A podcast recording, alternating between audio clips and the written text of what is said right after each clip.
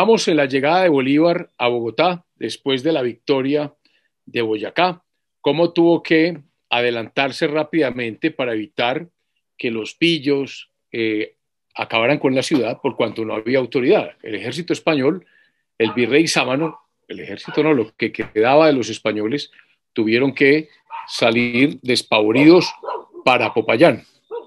Eh, entra Bolívar, luego le siguen las tropas y entonces eh, había que resolver una situación.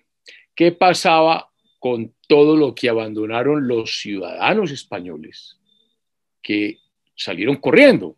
Porque esa fue la, la realidad. Jamás se imaginaron que Bolívar iba a pasar por el páramo de Pisba, que iba a llegar sorpresivamente a Boyacá y lo que es peor para ellos, que iba a acabar con el ejército de Barreiro y que lo iba a apresar. Eso no se lo imaginaba absolutamente nadie, de manera que cuando la noticia llega a Bogotá, el desconcierto es total y todo el mundo no piensa sino en huir, porque se imaginaban que Bolívar venía sediento de sangre y de venganza a acabar con todos, a fusilarlos a todos, y entonces la huida es generalizada. ¿Qué pasa con los bienes de estos señores? Inmediatamente, eh, Bolívar compone una junta, una comisión llamada de secuestros, compuesta de patriotas respetables, pero hay que reconocer que en ese ramo de secuestros, es decir, para tener esos bienes, digamos que abandonados, eh, hubo desorden. Es un tema administrativo. Bolívar es un militar. Hubo desorden y la mayor parte de los bienes que dejó esa emigración eh, forzosa eh, se sustrajeron lamentablemente furtivamente por algunos comisionados subalternos eh, al hacer los respectivos embargos o fueron disipados por mala administración. Esto aconteció en los primeros días en que los oficiales militares pedían cuanto se les antojaba de aquel botín. Eh, aquí hago remembranza de los modos de adquirir el dominio. Uno de los modos de adquirir el dominio, según el Código Civil y los romanos, era la ocupación. Y un ejemplo de ocupación era el botín de guerra. ¿Esto por qué pasaba a ser mío? Porque yo vencí a mi enemigo y eso quedaba mío. Cosas parecidas ocurrieron en estos momentos porque habían sido oficiales que habían ofrendado su vida, a veces sin una paga oportuna, para eh, combatir al ejército español. Por lo tanto, eh, muchos de esos bienes no entraron en las cajas nacionales eh, y digamos que hubo un primer momento en nuestra vida republicana de corrupción administrativa.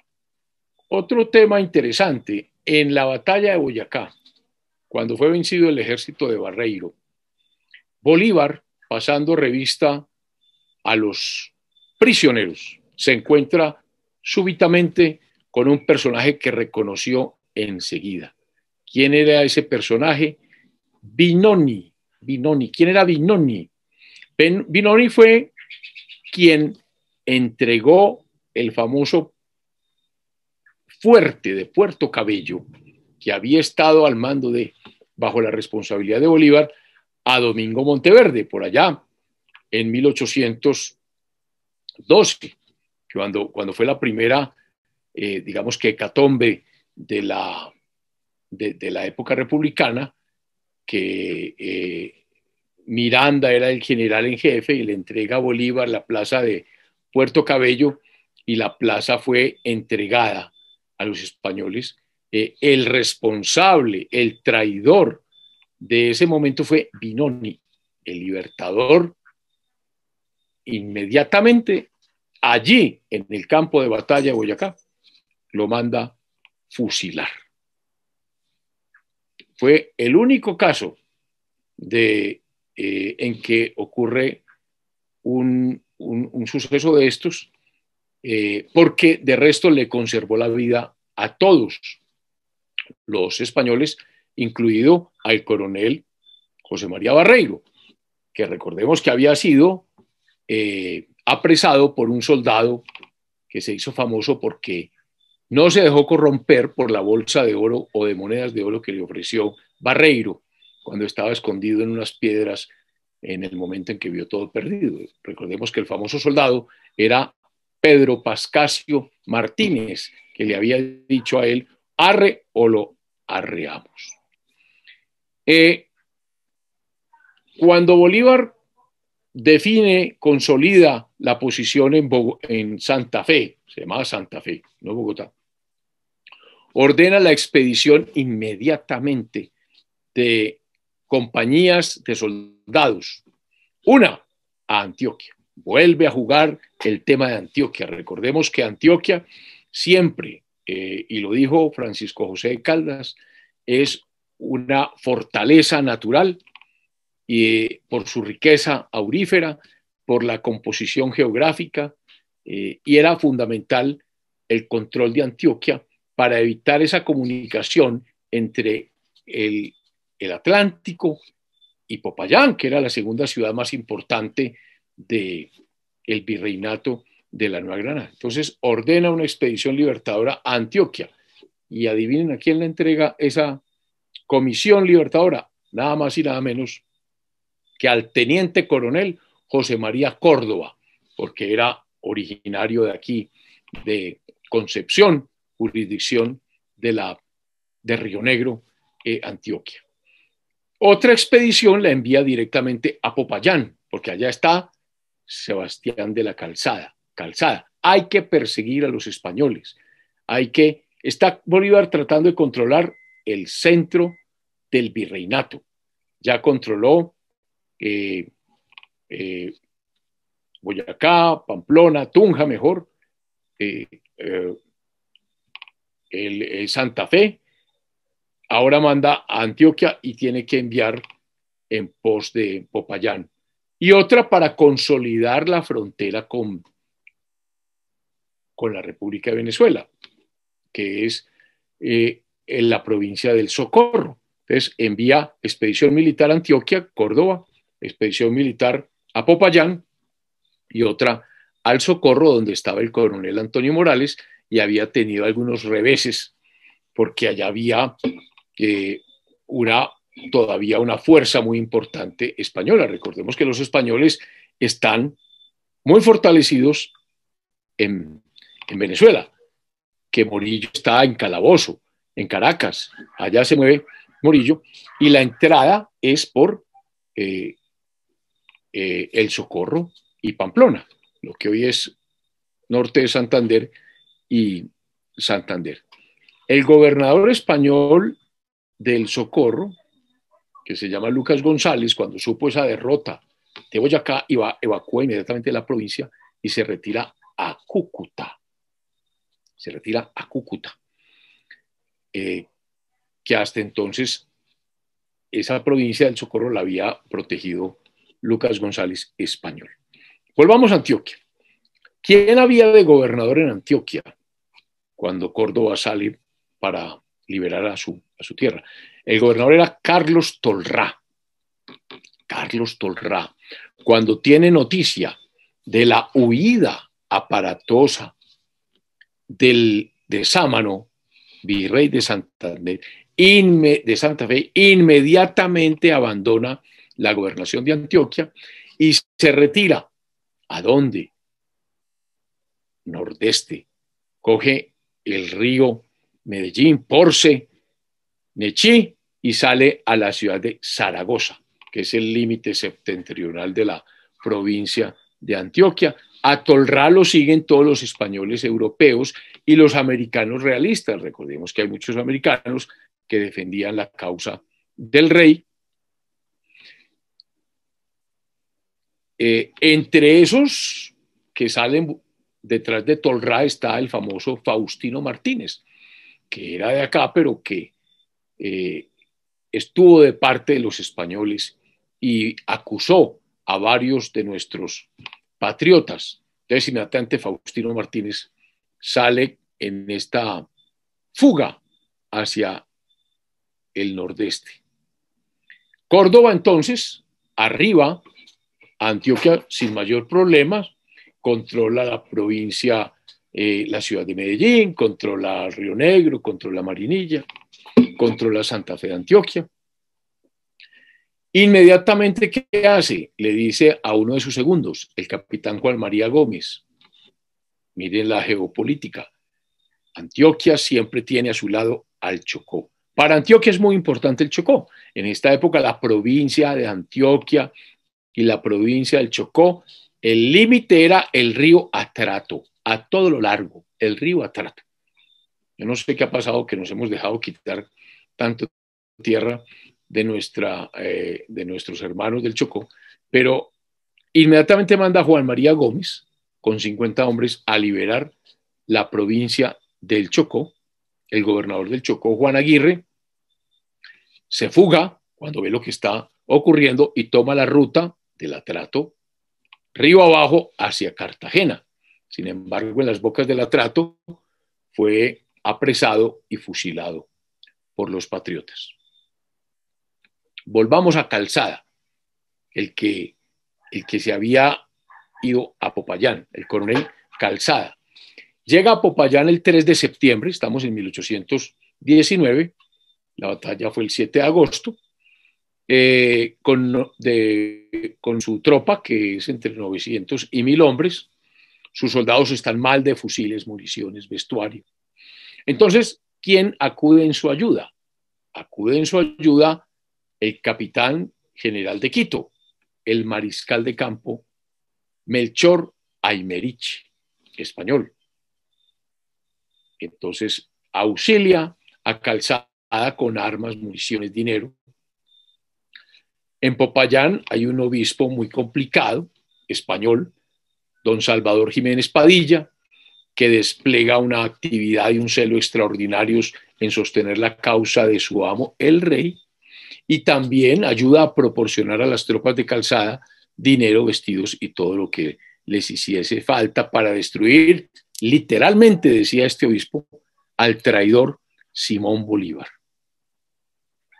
Eh, se entera Calzada que un teniente coronel patriota en el Valle del Cauca había tenido éxitos contra las tropas españolas, se llena de terror y el 5 de octubre decide abandonar Popayán. Ya le parece muy peligroso. Desordenadamente deja a Popayán para irse a Pasto con su división, sin aguardar un auxilio que le enviaba unos personajes muy interesantes. ¿Quiénes? Los pastusos. Recordemos que los pastusos siempre han sido muy realistas. Pasto ya en los confines del virreinato le habían enviado unos pastusos, 400 pastusos, y Calzada fue tanto el terror que tomó que no aguardó el auxilio de los pastusos y sale para eh, Pasto. Y el obispo Jiménez de Padilla de Popayán también se retira a Pasto eh, y publica antes de su salida, miren cómo la iglesia se mete. Esto es un problema, esto, esto también hay que reconocer que fue una guerra civil y que la iglesia se dividió. Y aquí vemos obispos defendiendo a los realistas.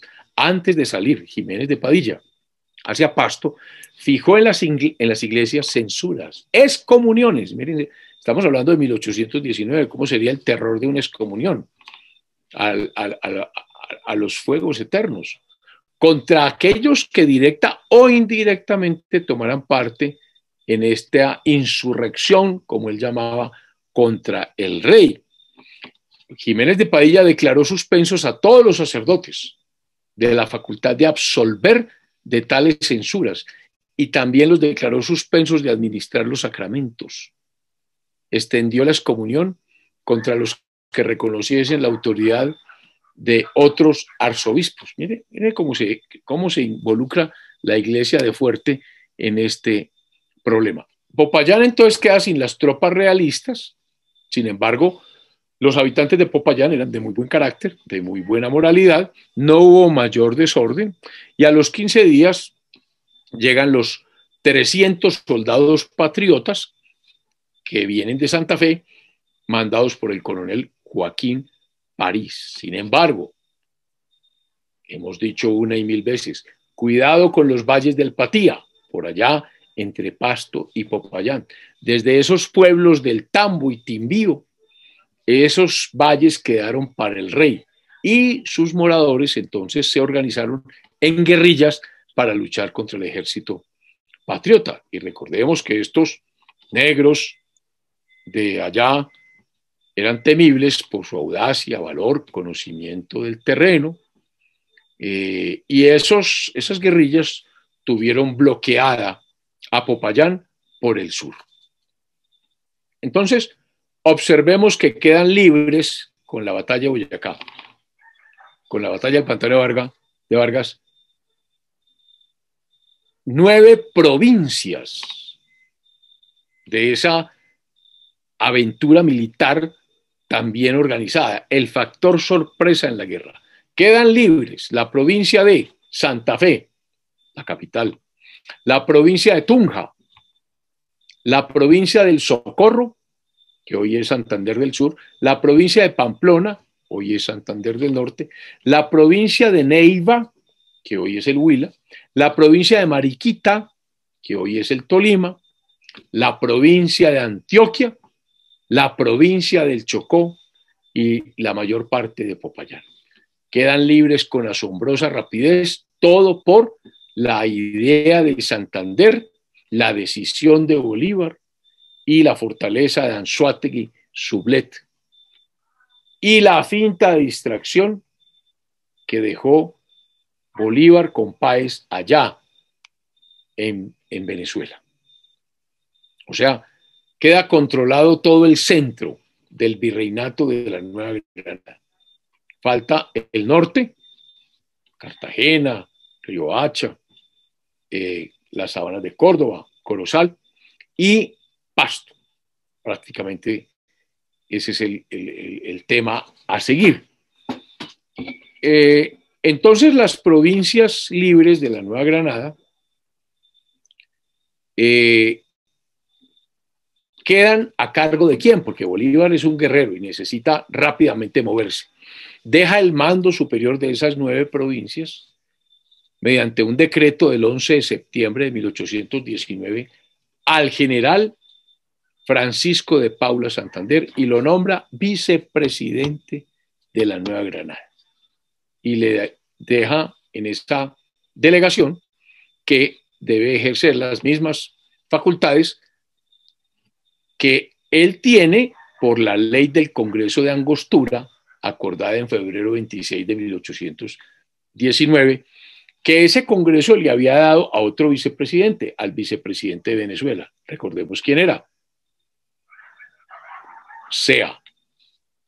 Sea nuestro SEA está allá como vicepresidente de Venezuela, entonces Bolívar análogamente nombra un vicepresidente para estas provincias de la Nueva Granada y las deja en manos de Santander. Es decir, ambos países comienzan a unirse, de hecho, mandados por un solo jefe supremo, y podemos decir que aquí comienza la unión real de la Nueva Granada y Venezuela con dos administraciones distintas. La administración de SEA en Venezuela, la administración de Santander en, la Nueva eh, Granada.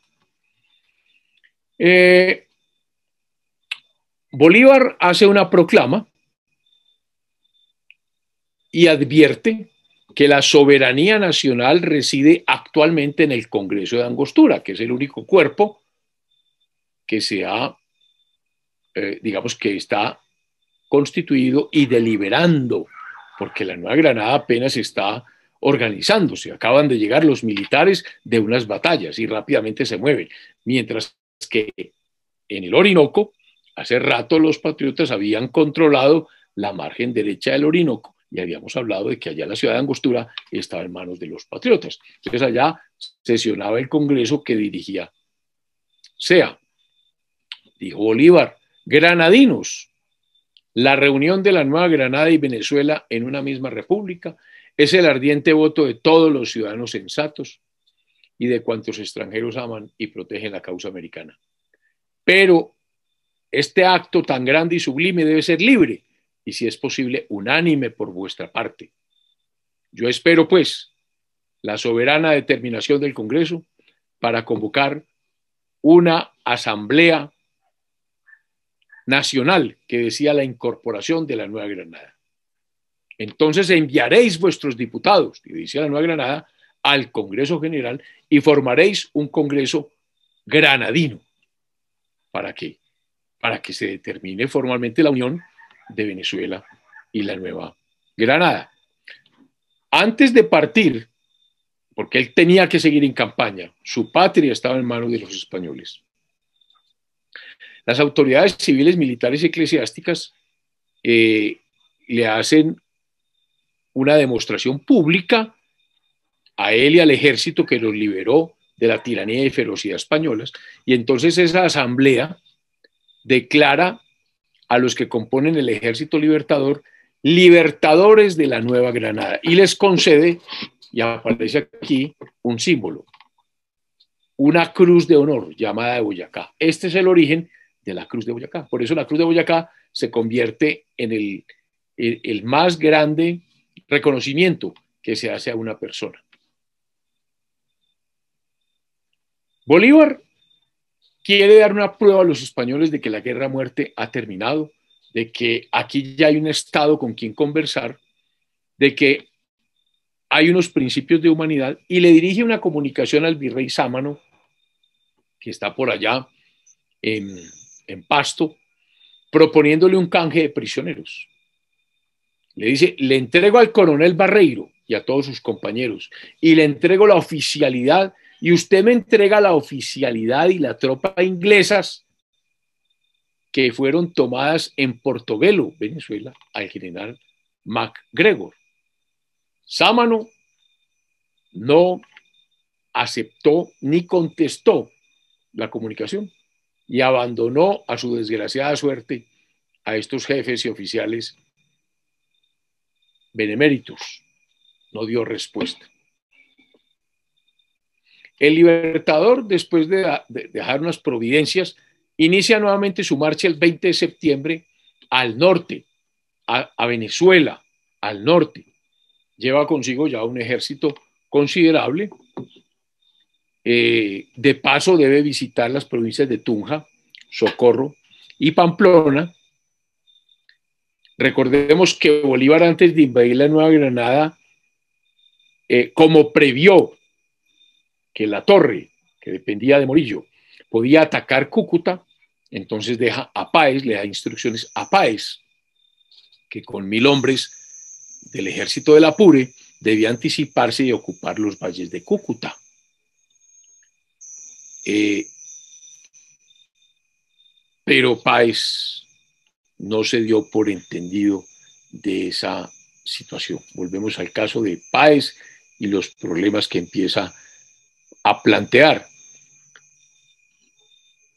Bolívar sabía que mm, Páez era difícil de manejar y por lo tanto no descuidó lo que llaman la garganta de Cúcuta, por lo que desde el mismo campo de Boyacá envió a ocupar Pamplona a cargo eh, con las tropas a cargo del general Carlos Sublet. Sublet combate a la torre, sube hasta San Cristóbal en Venezuela y finalmente Sublet se une a Páez en el Mantecal, amanezando ya esos dos ejércitos a la provincia de Caracas, de manera que impidiese que Morillo dirigiera cualquier cuerpo de tropas sobre Cúcuta, que es el flanco más débil de la de la Nueva Granada.